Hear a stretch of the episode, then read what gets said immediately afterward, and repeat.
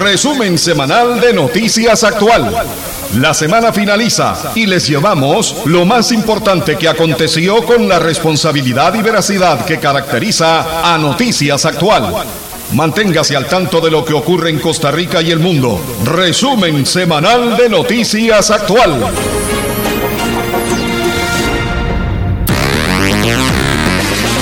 Gracias, buenos días. Iniciamos el resumen semanal de Noticias Actual con algunas de las noticias más relevantes que han surgido durante esta semana que termina en el ámbito nacional e internacional.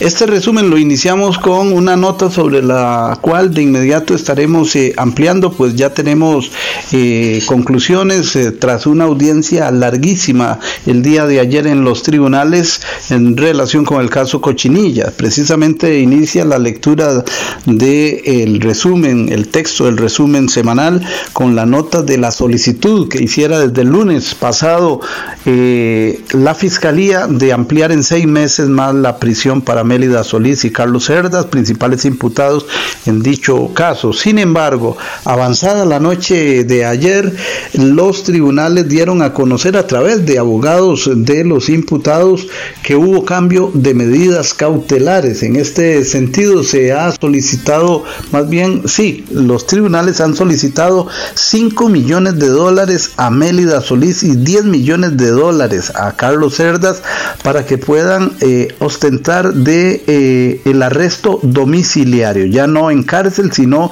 en su casa de habitación durante los próximos seis meses y eh, se les da dos días, 48 horas de tiempo para que puedan reunir ese dinero, aportarlo a el caso y de esta manera quedar en libertad. Así es que hay cambio de medidas para los dos principales eh, imputados por el caso Cochinilla, quienes permanecen en prisión preventiva, pero prisión al fin en cárcel eh, desde julio del año pasado. Ahora sí vamos con el detalle de esta eh, información inicial leída con base en lo expuesto desde el lunes pasado y el resto de los temas. Adelante, don Uriel Dávila Ordeñana.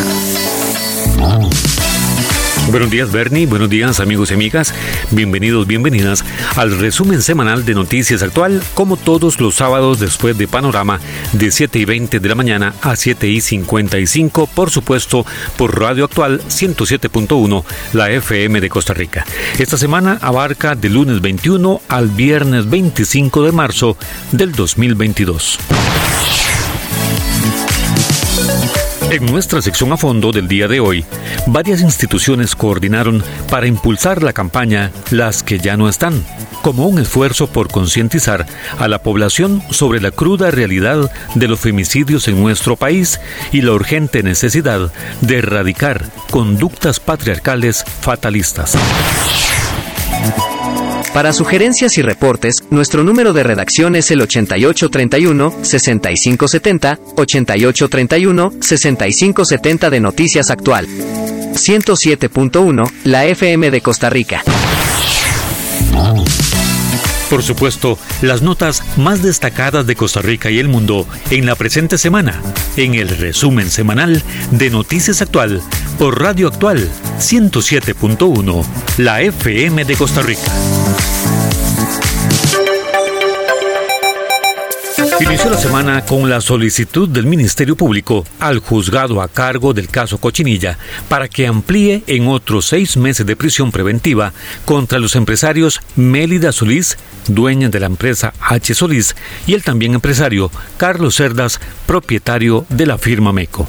Sin embargo, como contraparte, los defensores de ambos imputados consideraron como innecesario ampliar la privación de libertad.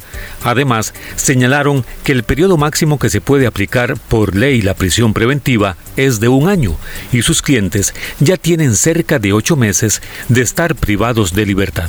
También consideraron que las condiciones o realidad presentada al juzgado al principio del caso no son las mismas de ahora y pusieron como ejemplo que iniciando el tema se habló de una pérdida contra la administración pública de cerca de 78 mil millones de colones, cuando en realidad las pruebas señalan otro monto mucho menor. En el caso de Cerdas, su abogado ofreció un monto de fianza de 10 millones de dólares, monto que duplicó el exigido por los tribunales para evitar la prisión inicialmente. En nuestra sección a fondo del día de hoy, varias instituciones coordinaron para impulsar la campaña Las que ya no están, como un esfuerzo por concientizar a la población sobre la cruda realidad de los femicidios en nuestro país y la urgente necesidad de erradicar conductas patriarcales fatalistas. Gran revuelo provocó el caso de la diputada Ivona Cuña, quien durante varios meses no ha acudido al Congreso dado que permanece en Estados Unidos atendiendo una dolencia. Trascendió que aún estando fuera del país, consumió la cuota de gasolina que le correspondía y se determinó que en un solo día habría consumido más de 3 millones de colones. Ante esta situación, la Administración de la Asamblea Legislativa ordenó una investigación de la legisladora. No obstante, esta semana salieron a relucir otros nombres de diputados y diputadas que habrían hecho un consumo excesivo y sin mayor justificación de la cuota de gasolina.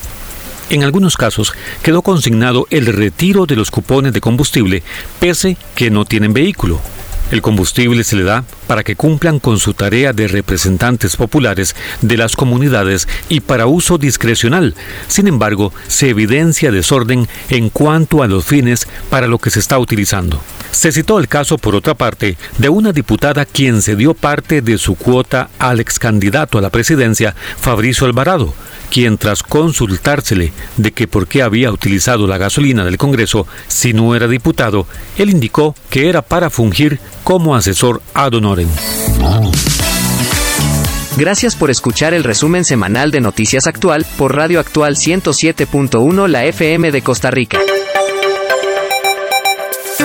Tras las medidas anunciadas por el gobierno la semana anterior para aminorar el impacto del alza en el precio de los combustibles a raíz de la guerra entre Ucrania y Rusia, los empresarios del combustible de nuestro país nuevamente reaccionaron al considerar que lejos de alivianar la crisis podría más bien generar el colapso de sectores como el de los autobuseros y otros transportes. Los empresarios solicitan que se suspenda el impuesto a la gasolina al menos durante tres meses. Para sugerencias y reportes, nuestro número de redacción es el 8831-6570, 8831-6570 de Noticias Actual, 107.1, la FM de Costa Rica. A cinco meses de prisión y el pago de 15 millones de colones fue condenado el ex trabajador de Recope, Carlos Andrés Pérez Sánchez, quien en 2018 fue acusado de presunto sabotaje contra el plantel de Recope en Moín de Limón durante las manifestaciones que se organizaron contra el paquete fiscal. De acuerdo con el proceso judicial, se determinó que el acusado dañó varias partes del plantel al punto que pudo haber provocado una explosión de importante magnitud que incluso habría dañado la atmósfera al dejar salir gran cantidad de gas licuado. El defensor de Pérez manifestó que el fallo se fundamentó en testimonios falsos. Con las notas más destacadas de la presente semana, este es el resumen semanal de Noticias Actual.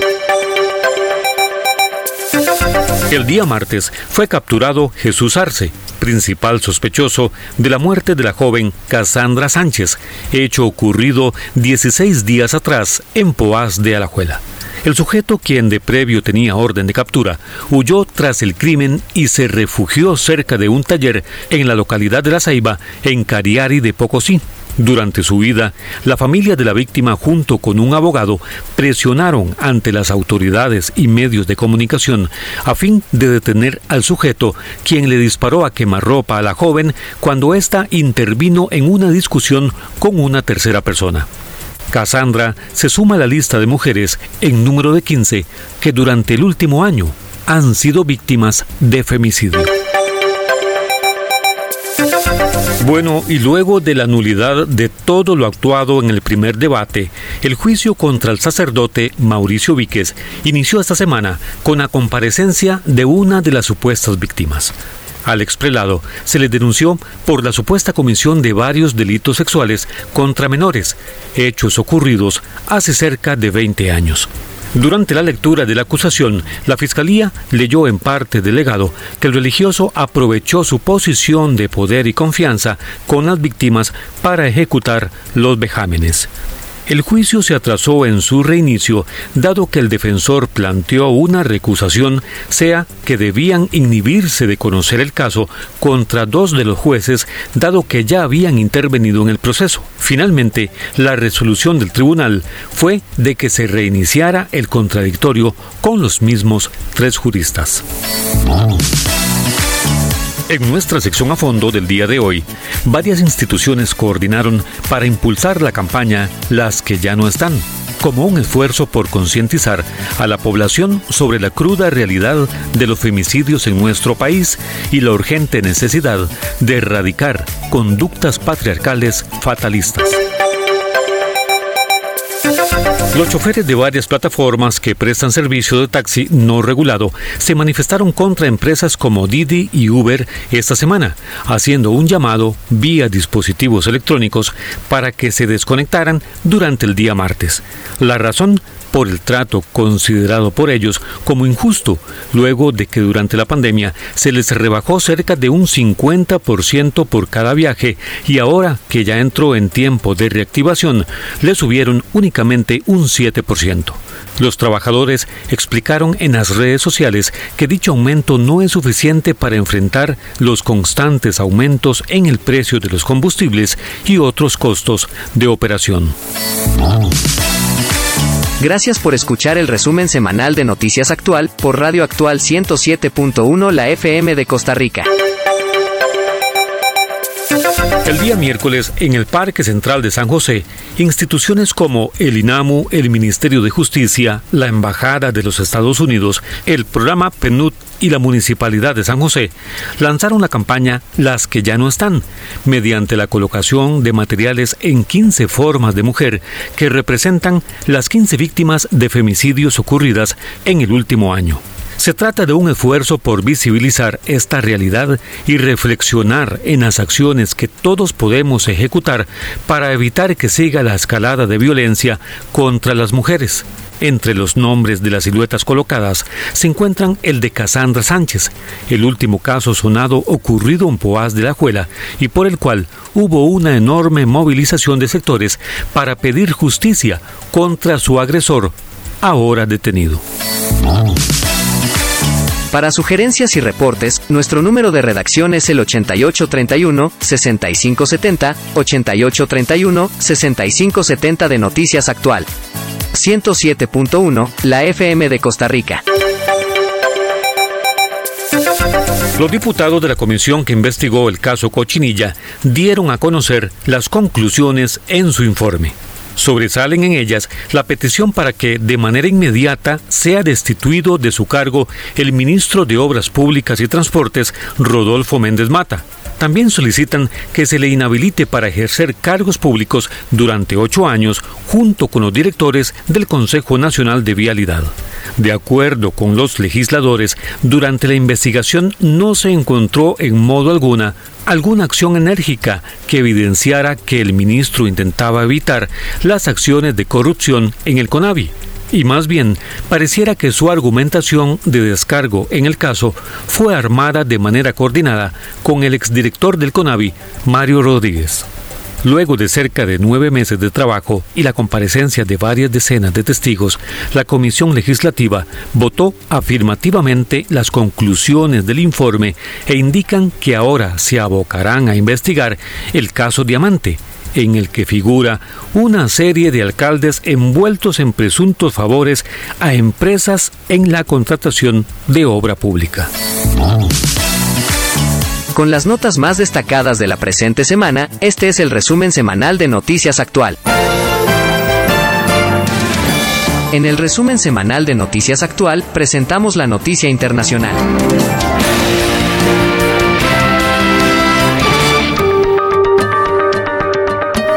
Lo siguiente en el ámbito internacional.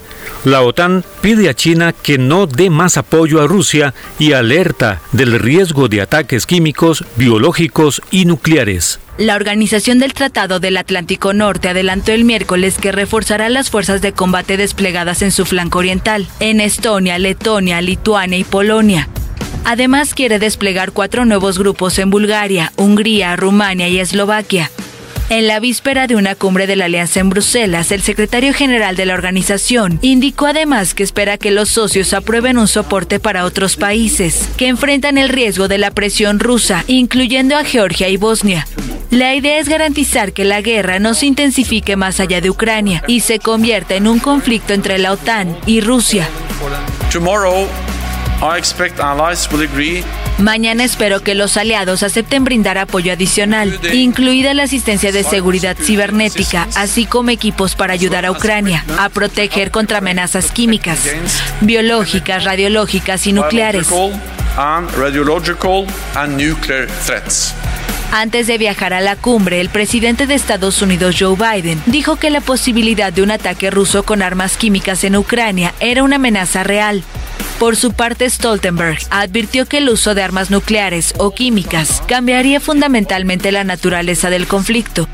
También acusó a China de contribuir a divulgar mentiras preparadas por Rusia.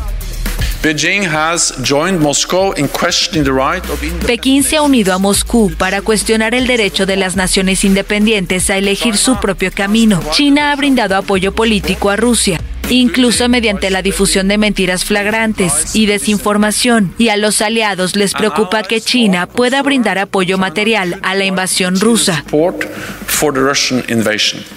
Igualmente, la OTAN presta un llamado a Bielorrusia para que ponga fin a su complicidad con las operaciones de Rusia en Ucrania y la acusó de permitir que los rusos utilicen su espacio aéreo. Hasta ahora la OTAN ha resistido los pedidos del presidente de Ucrania, Volodymyr Zelensky, de que se implemente una zona de exclusión aérea sobre el territorio ucraniano, ya que ello podría representar un conflicto abierto con Rusia.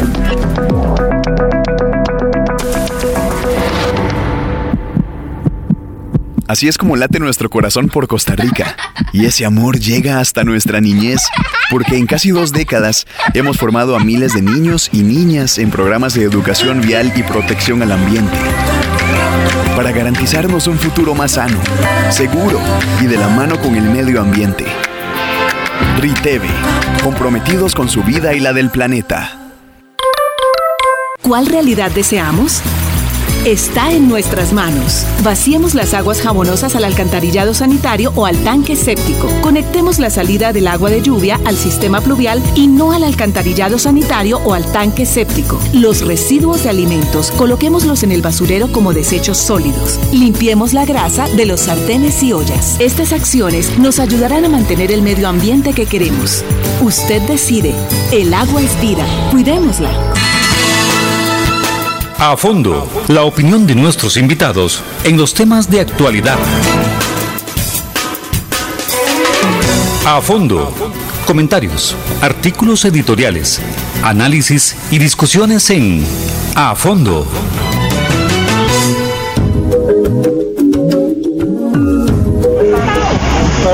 Gracias, buenos días. En este segmento hoy eh, eh, vamos a dar énfasis a una actividad organizada por la Municipalidad de San José, el PNUD, la USAID, la Embajada de los Estados Unidos, así como eh, el Ministerio de Justicia, la Comisión Técnica Interinstitucional sobre Estadísticas de Convivencia y Seguridad Ciudadana. Las que ya no están se refieren ni más ni menos a una lamentable realidad.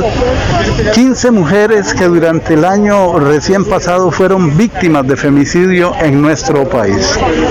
Y es que entre el año 2007 y el 2021, 400 mujeres fueron víctimas de femicidio en Costa Rica. Para el año pasado, de un total de 65 muertes violentas de mujeres, aún existen 35 expedientes que están pendientes de clasificar según los datos del Observatorio de Violencia de Género contra las Mujeres y Acceso a la Justicia, Poder Judicial, esto a fecha 16 de febrero de este año, según se recopiló. Hoy, algunas familias que han sido víctimas de femicidio conmemoran y plasman el recuerdo de aquellas abuelas, madres, hijas, hermanas, sobrinas, amigas que ya no están. Hay 15 eh, nombres eh, por ejemplo, Carolai de 25 años, Brittany de 17, Gretel de 18, María de 40 años, Gendry de 16 y otras más que nos vienen a recordar esa triste y cruda realidad. Eh, estas entidades están, por supuesto, en un esfuerzo por eh, lograr vencer esa situación.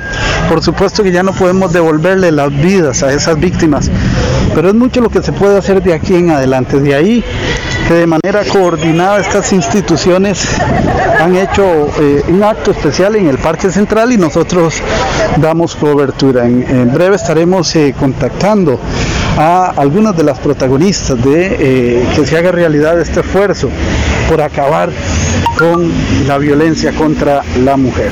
Resumen semanal de Noticias Actual. Bien, vamos a conversar con don José Vicente de Troya, él es el representante del PNUD, el PNUD, más eh, comprimido el término, eh, lo que está haciendo. Sin recursos como los que el PNUD nos ha dado para muchas otras actividades, no podríamos desarrollar eh, muchos de los proyectos que, y por ello el agradecimiento de Noticias Actual, no solo en este ámbito, pero hoy concentrémonos en esta cruda realidad. Representa personas, familias, la población y que todavía hay mucho por hacer para evitar la violencia contra la mujer. Adelante, don Vicente. Muchas gracias por el espacio. Yo creo que es central el poder llevar a cabo este acto que tiene un gran poder simbólico. Simbólico porque nos permite recordar a personas que ya no están aquí. Simbólico porque nos permite denunciar una forma de crimen que tiene un nombre, femicidio. Ese nombre lo que busca es visibilizar la intencionalidad de hacer daño desde una cultura patriarcal a las mujeres, a las niñas y a los adolescentes. Y es importantísimo el acto también en la medida en que nos permite poner sobre la mesa la necesidad de contar con políticas públicas y también con acciones ciudadanas que nos ayuden a contener y ojalá erradicar este flagelo. Don Vicente, esa cultura patriarcal se ha ido formando, si es que tiene forma, en muchos años, décadas. ¿Cómo lograr deshacerla y ponerla con base en la igualdad de, de oportunidades y demás? Es un ejercicio del día a día y parte por reconocer en qué es lo que estamos fallando nosotros los hombres fundamentalmente que somos los agentes de esa violencia parte por empezar a despojarnos de esas normas discriminatorias de género con las que desafortunadamente muchas veces casi que venimos al mundo y las seguimos reforzando a medida que vamos creciendo y es por eso que es importantísimo escuchar las voces de las mujeres es importantísimo conocer cuáles son las distintas formas de violencia que ellas sufren y a partir de eso poder reconocer todo el daño que están eh, experimentando y no solo esto en términos de la privación de los, derechos esenciales humanos que a ellas les, les acogen, sino que fundamentalmente asuntos de dignidad e incluso bienestar de toda la sociedad. Así es. Muchas gracias, a don Vicente Troya del PNUD, que es una de las entidades representativas en este acto eh, en honor, para honrar y para recordar las que ya no están. Cifras realmente impactantes y bueno, eh, en breve estaremos eh, ampliando con la posición de otro representante institucional. Resumen semanal de Noticias Actual. Eh, vamos precisamente a abordar muy brevemente a doña Fiorella Salazar. Ella es la titular de Justicia y Gracia de nuestro país. Importante, de alguna manera es como honrar la persona de estas mujeres que ya no están. es importante replicar esto en todo el territorio nacional. Así es, definitivamente esta muestra que nos ponen figuras en siluetas, los nombres de las mujeres con unas caracterizaciones lindísimas en las que participaron sus propias familias, nos toca el sentimiento y nos toca el sentimiento para buscar la reflexión. Yo decía ahora para hacer memoria y conciencia, una conciencia nacional sobre la lucha de la erradicación contra la violencia en contra de las mujeres, porque no podemos estar haciendo perennemente actividades, necesitamos que la acción llegue a la forma en que criamos a los niños y niñas con masculinidades saludables, con feminidades saludables también, para que esto desaparezca y un día sea solo un mal recuerdo.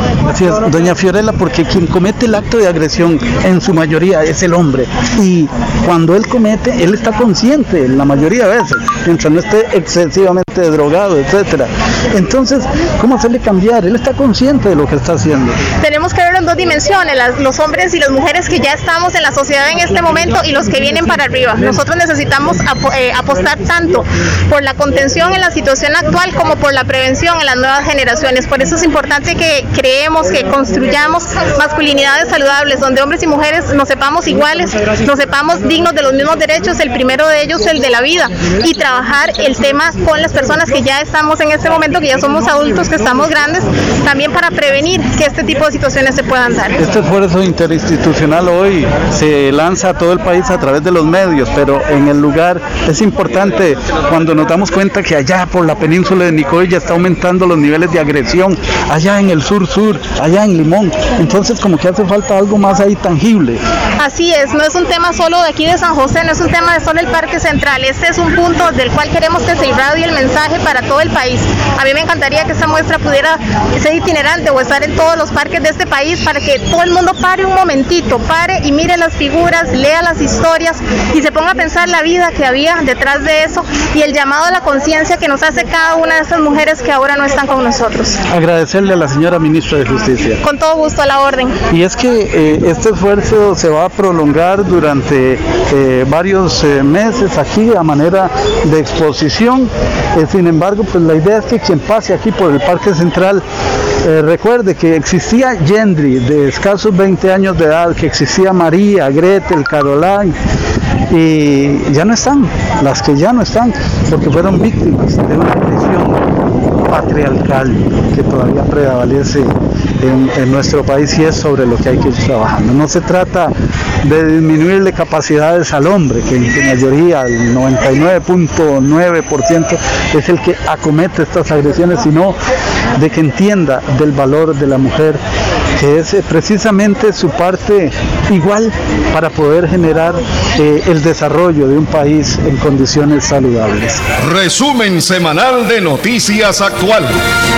Incorporamos a la ministra de la Condición de la Mujer, Marcela Guerrero. No solo con reparar y que se haga justicia, sino además con sus familias, hijas e hijos o personas dependientes. Estamos solicitando también que antes de que termine el periodo constitucional 2018-2022, eh, la Asamblea Legislativa pueda aprobar el proyecto de ley que justamente le permite a una familia continuar, porque el vacío y eh, cuando se cercena la vida de una mujer, se le cercena su proyecto de vida. En ese sentido, esperamos a seguir haciendo esfuerzos y dar respuestas concretas a favor de una vida que no la vamos a recuperar, pero sí podemos apoyar a sus familiares para que continúen acompañadas por el Estado y por esta alianza interinstitucional, pero también acompañados de una sensibilidad de la sociedad costarricense para que estos actos no se repitan. Necesitamos también fortalecer el sistema de atención y prevención de la violencia y en ese sentido todo nuestro esfuerzo, este es acto, un acto de compromiso en ese sentido. Doña Marcela, tal vez un detalle sobre ese acompañamiento a las familias de las víctimas. La forma más concreta de acompañar a, una familia es dándole oportunidades para que sus hijas e hijos o personas dependientes puedan tener no solamente un ingreso mensual, porque muchas de ellas dependían de estas mujeres, sus familias, sino además de que sus hijas e hijos y personas cercanas puedan tener atención del Estado en vivienda, en educación y en atención eh, psicológica, si así se requiere, por los servicios de atención de salud del Estado.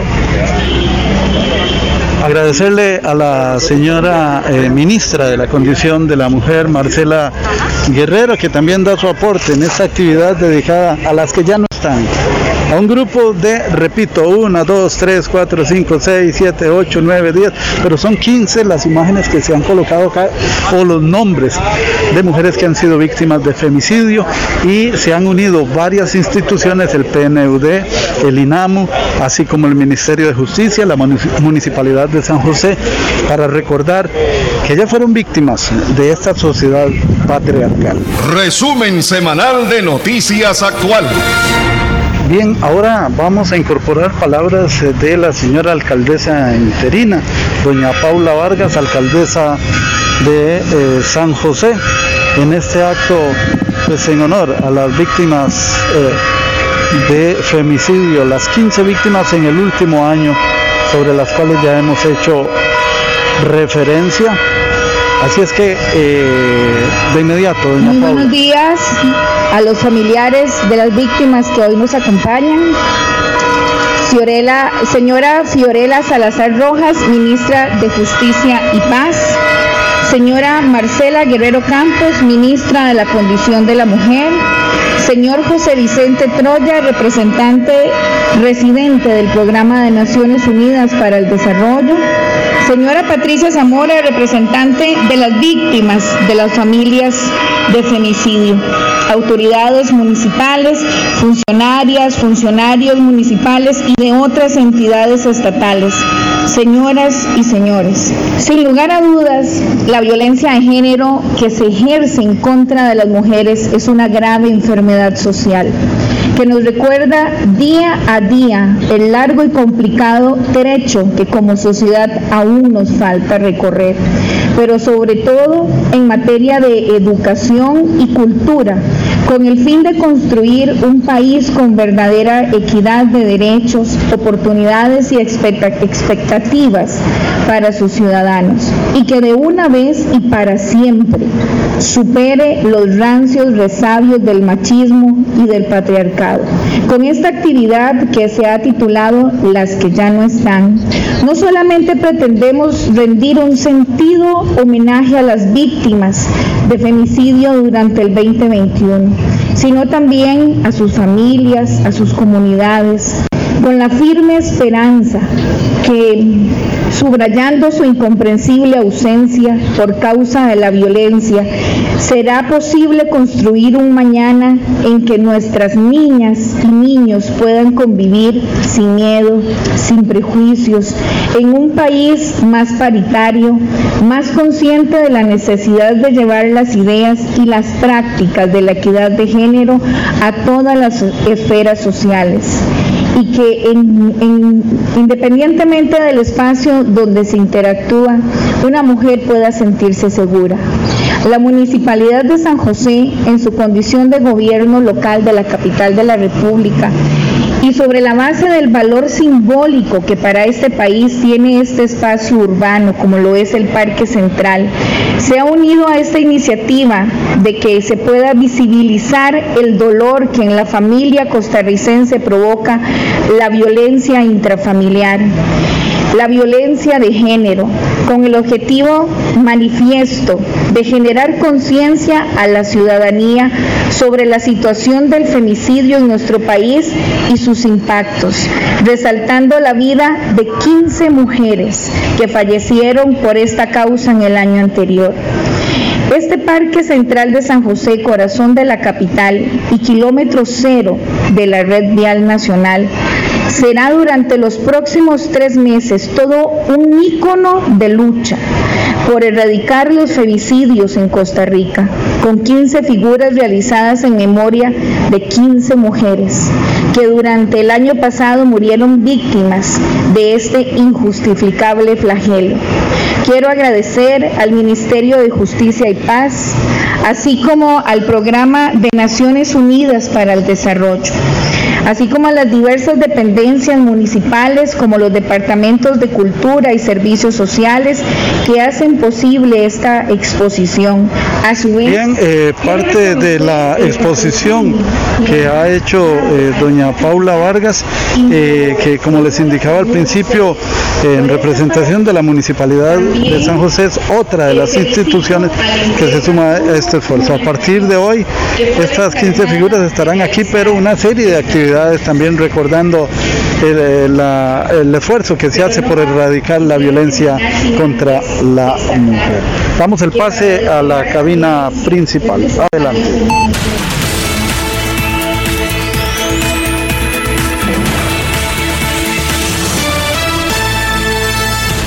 Bien, gracias. Concluimos de esta manera el resumen semanal de Noticias Actual. Eh, desde ya estamos trabajando en las informaciones del próximo resumen. Entramos a una semana decisiva en cuanto a la decisión que el pueblo de Costa Rica tome para eh, determinar quién guiará los destinos de nuestro país. Queda la última semana de campaña, así es que les eh, invitamos a que eh, escuchen más información sobre el perfil de cada uno de los candidatos, de las propuestas. Y si bien nadie es perfecto, pues de los dos aspirantes, el que mejor eh, pueda aportar al país eh, positivamente para eh, enfrentar situaciones como las que hemos venido enfrentando con la pandemia, con la situación económica, la situación fiscal y demás. Así es que agradecerle su fina atención de hoy en 8, si Dios lo permite, otro resumen semanal de Noticias Actual. Bernie Vázquez les dice feliz fin de semana. A cuidarse, aún estamos en pandemia. Resumen semanal de Noticias Actual.